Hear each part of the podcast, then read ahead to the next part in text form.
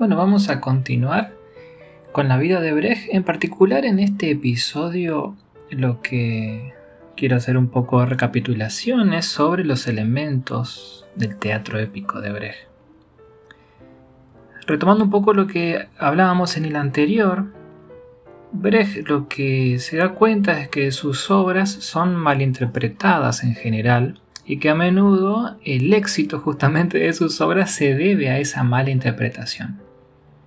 Entonces Brecht expresa los detalles de su visión política del teatro en comentarios sobre Mahagoni, que es la última obra que comentamos. Según él, las formas dramáticas en las cuales se basa el teatro tradicional deben ser reformuladas de alguna forma moderna para, ese entonces y para sus objetivos claramente. Es aquí que enuncia eh, a su teatro como teatro épico. Pero para nombrar los elementos o para detallar los elementos y la comparación con el teatro aristotélico, hay que sin duda refrescar un poco algunos conceptos de Aristóteles, sobre todo el concepto de catarsis. Para Aristóteles la catarsis depuraba al espectador del miedo y la compasión mediante la imitación de las acciones que incitan, o sea, las acciones de los personajes que incitan, por ejemplo, al temor y en especial a la compasión. Ese efecto, digamos, depurativo proviene de la identificación del espectador con los personajes de la obra, ¿no? Es decir, un, espectador observa en general al protagonista de la obra dramática y lo que hace en su mayoría es identificar con él, ¿no? sentirse identificado con, en general también, el personaje bueno, porque el personaje este eh, realiza obras que podríamos catalogar de alguna manera como benévolas. Y entonces el espectador dice, bueno, yo me identifico con este personaje. Y a ese personaje, a lo largo del espectáculo, de la obra, le suceden cosas, ¿no? Aparecen conflictos que hacen medir la fuerza o su capacidad de afrontar esos conflictos. Y em, de esa manera el espectador se siente identificado diciendo, ah, mira, a mí me pasa en la vida también esto, a mí me pasa como a él le pasó esto y él sacó fuerzas de acá como yo lo hago, ¿no?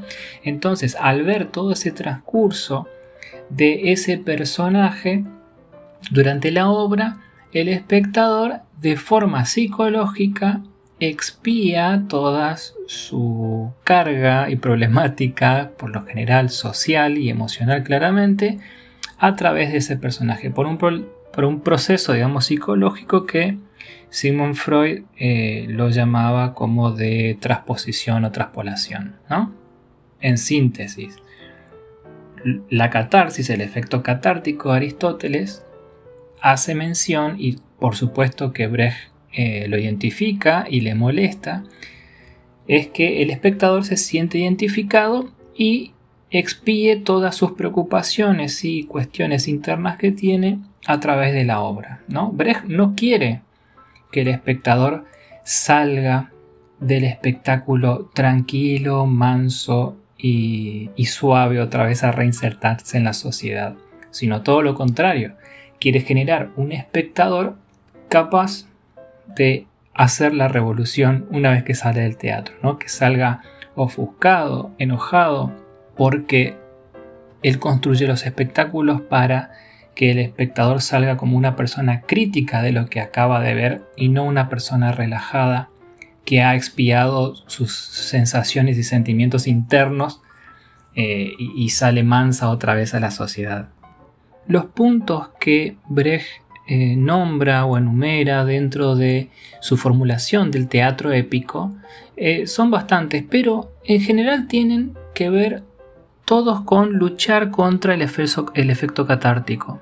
No le interesa, justamente quiere lo contrario Brecht. Entonces tenemos por un lado el teatro dramático y del otro lado el teatro épico. El teatro dramático, la forma del teatro es eh, una forma activa, es decir, se maneja a través de acciones. Digamos, entendemos qué quiere un personaje, qué quiere el otro y vemos esa tensión de un lado hacia el otro. En la forma épica del teatro, el teatro es narrativo, es decir, tiene que ver más con la narrativa. La palabra épica viene de las obras griegas antiguas, ¿no? Épicas, la Ilíada, la Odisea. Eh, tiene que ver con la utilización de la palabra épica en el sentido narrativo, no, de otra forma ni como sinónimo de grandilocuente, como por ahí se lo utiliza de forma vulgar a la palabra, sino con la narrativa. Otra, diferencia es que en la forma dramática del teatro, al espectador, se al espectador se lo incluye justamente como espectador, como un observador de la situación y nada más. En el teatro épico de Brecht, por lo contrario, hace el espectador un observador, pero despierta una capacidad para actuar. Es decir, no lo va a dejar realizar la identificación completamente, sino que siempre lo mantiene con, mediante diferentes herramientas de puesta en escena, lo mantiene como un observador crítico de lo que está sucediendo. En el teatro dramático se le permite al espectador tener sentimientos e involucrarse con ellos mediante lo que va observando. En el épico no, en el épico se demandan decisiones de los espectadores, es decir, todo el tiempo se está viendo para decidir cosas. En el teatro dramático es importante la experiencia del espectador frente a la obra. Sin embargo, en el épico, para contrarrestar esto, lo que propone Brecht es que el espectador tenga una visión del mundo, es decir, una visión totalizadora y no solo lo que va atravesando el héroe o el, eh, o el protagonista de la historia. En el teatro dramático, el espectador interioriza las experiencias de los personajes. En el épico, por el contrario, el espectador confronta y estudia todo lo que va sucediendo. Por esto el espectador en el teatro dramático se asume al hombre, el espectador o el, observador de la obra, tiene como, como, precepto que el hombre se asume como algo conocido, inalterable, que las cosas son así, ¿no? Y, los personajes estos son como los de mi vida real y que son así. Y no hay forma de cambiarlo, ¿no? En el teatro épico lo que propone Brecht es que el hombre sea un objeto de investigación que es mutable y que es mutante, es decir, que es plausible de ser modificado. En el teatro dramático también lo que pasa es que una escena es consecuencia de la otra. Esto está claramente detallado en la poética de Aristóteles. ¿no? Las escenas y las situaciones son consecuencia de las anteriores.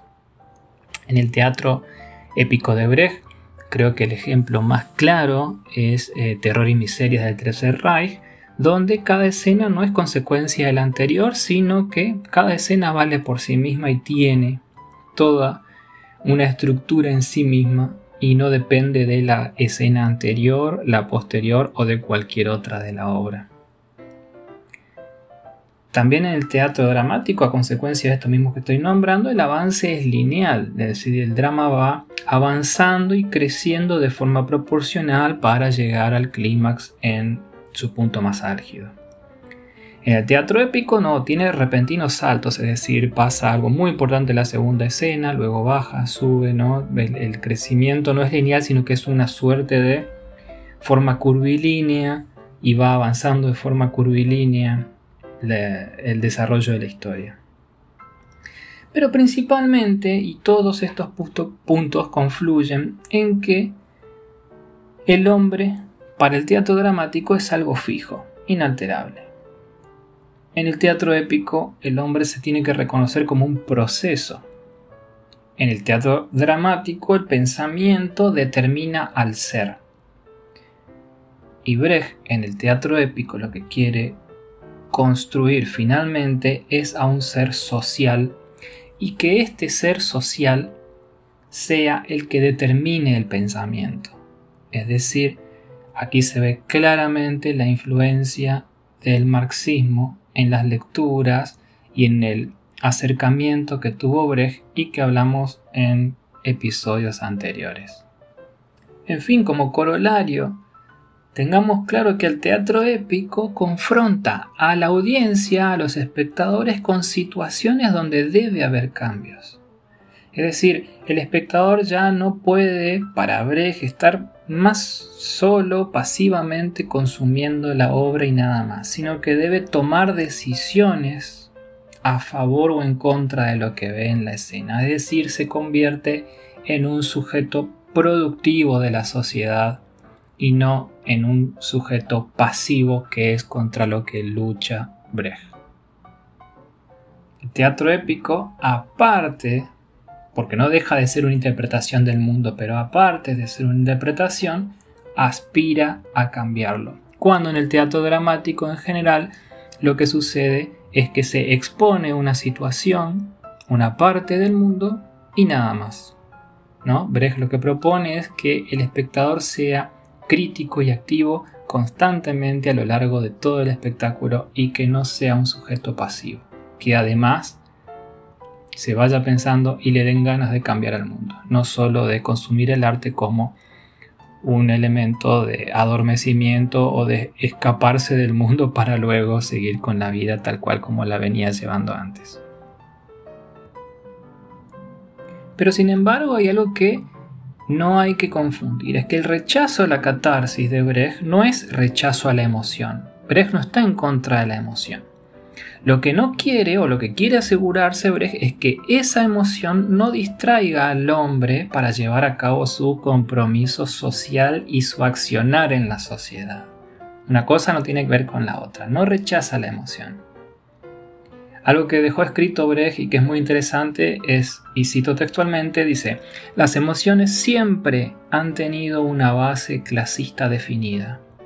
La forma que adoptan siempre es histórica por ejemplo, específicamente atadas a un periodo particular. Las emociones ni son universales ni están fuera del tiempo. Esto habla muy claramente de la perspectiva materialista histórica en particular de Brecht a partir de sus lecturas marxistas. Bueno, y después de haber hecho este repaso por los elementos que constituyen el teatro épico en Brecht, vamos a dar cierre a este episodio para en el próximo seguir con el teatro didáctico de Brecht, que es otra etapa sumamente interesante y que constituye eh, la, vida y una parte sumamente interesante de la vida artística y las creaciones de Bertolt Brecht. Te espero en el siguiente episodio. Antes de pasar al siguiente episodio, ¿sabes de alguien que le pueda interesar este podcast? ¿Se lo reenvías?